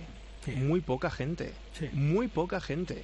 Y por los esfuerzos de algunos clubes que, que crean actividades pero muy poca gente. Mira, precisamente lo que estábamos hablando con Marcel Pagliota y yo le decía un tuit que ha puesto Rubén Garabaya, que creo que de esto sabe un poquito, y el tuit decía, viendo las últimas temporadas de la Champions League me he dado cuenta de dos cosas. Una, el balonmano está compitiendo para convertirse, ojo, ojo lo que dice, en el deporte de sala por excelencia en Europa. Dos, estamos perdiendo este tren. Yo creo que estamos todos de acuerdo, ¿no? No, es que el problema es que no sabemos ni a qué hora pasa el tren. Así que lo, lo vamos a perder porque, porque sí. ¿Tú, Paula, también lo ves igual que nosotros? Sí, cada vez eh, está peor y lo que tú dices, si es que el próximo mes va a haber una sorpresa muy gorda. ¿Pero porque se la han buscado? Sí. Sí, sí, sí, estoy de acuerdo ¿eh? en que se la han buscado. vamos a ver, eh, eh, la situación nunca ha sido de paz, no ha habido paz social, pero no ha habido paz social. Mm, no voy a culpar a unos sí y a otros no, sino porque no ha habido paz social ni por un lado ni por otro. Pero... por ambas partes era ver quién la tenía más larga, punto. Sí, lo que pasa es que... Lo que pasa lo que pasa es que en los últimos tiempos la cosa se ha complicado bastante y, y, hay dirigentes, bueno, pues que no saben o no quieren saber dónde están y eso va a complicar mucho más la situación. Bastante más. Oye, es una cosa, yo mm. a principio de temporada dije que el Barça perdía puntos, ¿no? Sí. Y nadie creyó y ha perdido puntos esta temporada, ¿no? Aunque haya sido un empate. Sí, sí, sí, sí. Sí, sí, ha perdido, bueno, uno fue por alineación indebida y el otro fue un empate, sí, sí, sí. Empate. No he hablado de alineación indebida. Eh. Yo he dicho el empate. El Barça ha perdido puntos. Ah, bueno, y déjame, Chema, enhorabuena, después de nueve temporadas, enhorabuena. Ya la hora, ¿eh? A la novena fue, a la, novena fue la vencida. Bueno, pues ahora, ahora saber hacerlo bien, que es, lo, que, es lo, que es la clave. Sí, chico, pero las cosas... Espero que no sea el sparring, ¿eh? Espero que no sea el sparring de la próxima temporada. Pero las cosas como son. Eh, mi amigo Manuel Tallo sube al equipo y ya no sigue. ¿Qué cosas, sí, eh? Ya no sigue, sí, no, no, estaba... estaba bueno, esto se sabe ya desde hace un mes, independientemente. También te digo una cosa, yo creo que no pensaba que, iban a subir, ¿eh? Bueno, pues, pues a ver qué hacen ahora. Creo que ha sido el talán, decir Manueta, yo no subo, no, eh, no sigo, ¡pum! Bueno. Bueno, pues eh, enhorabuena al Betionac, enhorabuena también al eh, balonmano La Rioja, que se han metido ya en la división de honor femenina. Ya para ir terminando, chicos, a ver si yo sé que es complicado, pero ¿quién creéis que va a ganar la Champions League? A ver, Paula. Mm, tengo dos y ninguno es el Barça. Pues dilo, a ver. O el Kiel o, Talan. ¿Y tú, Pablo? Yo he dicho el Barça. ¿Y tú, Chema? Este año. Sí. Yo, yo el, el, Barça sin duda, o sea, es decir, porque yo tengo que ir con el con el Barça hasta el final. Luego ya veremos a ver lo que sucede cuando empiece la competición. Sí, te tocará la primera jornada Barcelona-Logroño, seguro. lo, mires cuando lo mires Barcelona-Logroño del sorteo. ¿Y tú, Juan Carlos? Sí, yo, yo creo que gana el Barça. Sí, yo también opino que puede ganar el Barça porque va de tapado, porque no va de favorito, porque de favorito yo creo que va el Kilche y aunque el Veszperen es el eterno campeón, pero bueno, yo creo que este año puede ser sí que sí, precisamente por eso, porque la Final Four siempre la gana el que menos espera la gente. Bueno, chicos, Paula, gracias por estar con nosotros. Un beso hasta otro día. Un besazo, chicos. Pablo, hasta otro día, nos hablamos. Un fuerte abrazo, amigo. Un abrazo, adiós. Hasta luego. Hasta luego.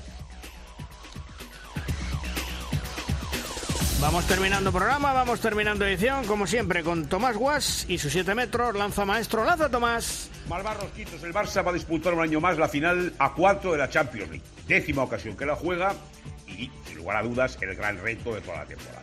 En realidad no hay otro. La competición doméstica española, tanto en Liga como en Copa del Rey, le sirven para estar en forma. La verdadera competición de nivel que disputa los azulgrana es esa Champions. Enhorabuena a Antonio Carlos Ortega, que ha llevado al equipo a su objetivo. Ahora solo falta rematar la jugada y será en Colonia el 18 y 19 de julio. Las semifinales se sortean el martes y le puede tocar Desprem, Kiel o Kielce. ¡Suerte, queridos! Terminamos el programa. Juan Carlos, hasta la semana que viene. Hasta luego. Chema, hasta la semana que viene. Un abrazo, gracias. Y vosotros ya sabéis, tenéis una cita aquí con todos nosotros el próximo lunes en The Rosca. Os contaremos todo lo que es actualidad y ya sabremos el rival de las semifinales del Fútbol Club Barcelona en esa Final Four de la Champions League. ¡Adiós!